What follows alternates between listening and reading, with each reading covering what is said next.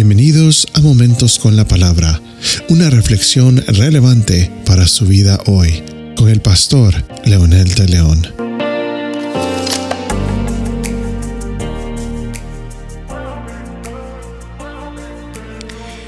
¿Ha escuchado esta definición alguna vez?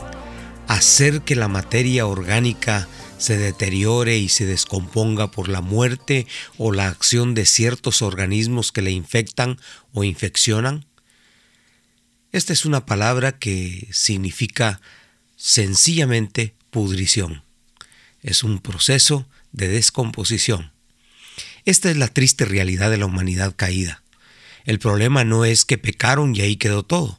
El gran problema es que cada vez están pasando por ese proceso de pudrición, al grado que están llegando a un nivel que Dios no los va a soportar más. Este fue el caso de la humanidad cuando Dios la destruyó con un diluvio. Llegó a tales extremos que Dios no soportó más y la destruyó. La misma experiencia con Sodoma y Gomorra llegó a sus límites prohibidos y Dios la destruyó.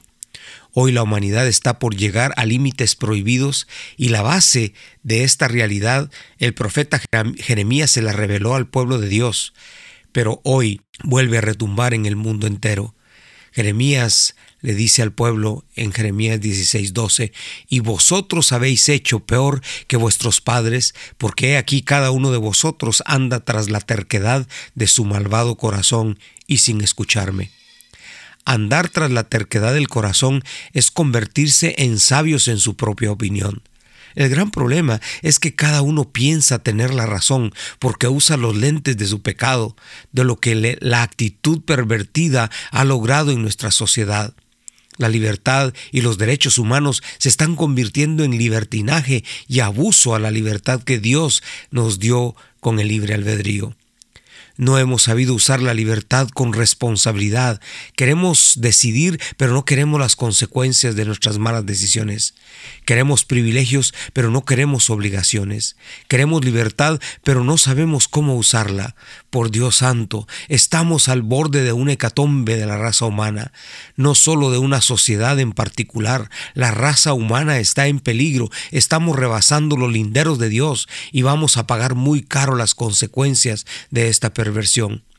Este mensaje no es intolerancia, este mensaje es advertencia, es un llamado a que observemos nuestras actitudes y, vea, y, veamos que estamos dejando o convirtiendo a Dios en un ente religioso, histórico solamente, o un mito, o también como una leyenda social. Pero Dios es real, sigue aquí, está llamando, su gracia continúa vigente, todos pueden llegar al arrepentimiento y volverse de sus malos caminos. El doctor Treviño hace referencia a este pasaje de Jeremías que él mismo cita y dice, ¿se han avergonzado de haber hecho abominación? Ciertamente no se han avergonzado en lo más mínimo, ni supieron avergonzarse. Un efecto notorio del pecado es que tiende a relajar los límites de la conducta moral, sigue agregando el doctor Treviño. Esto provocará que gradualmente la persona se vaya involucrando en conductas cada vez más graves y escandalosas. La pérdida de límites y la sensibilidad de la conciencia eventualmente harán que la persona llegue a cometer pecados que antes se hubiera avergonzado siquiera de imaginar. Esto, en forma natural, le inestabilizará más y más hasta llevarlo a un estado de absoluto cinismo, o como decimos, se le va a hacer callo en el corazón. Noé le advirtió a la humanidad que vendría destrucción sobre la tierra y durante 120 años predicó y no le creyeron, se burlaron, lo tuvieron por loco. Pero el mensaje se ha seguido predicando.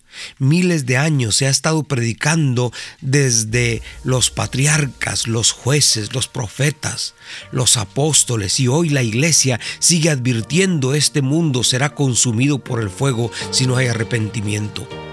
No estamos deseando que eso suceda, porque Dios no odia a la humanidad, sino que rechaza y aborrece el pecado de ellos. Dios ama a todos, pero su amor no es tontera ni ignorancia. Dios sabe que el ser humano está perdido y no tiene esperanza por sí solo. Su encarnación al venir a este mundo demuestra el gran amor que le tiene a todos, a todas, aquellos, aquellos que se han apartado Hoy tienen la oportunidad de buscarlo y arrepentirse. Ore conmigo diciendo, Dios, reconozco que te necesito. Por favor, auxíliame, que tu Espíritu Santo me dé la convicción que te necesito ahora. En el nombre poderoso de Jesús te pido estas cosas. Amén. Esto ha sido Momentos con la Palabra. Comparta esta bendición con sus amigos y familiares. Hasta la próxima.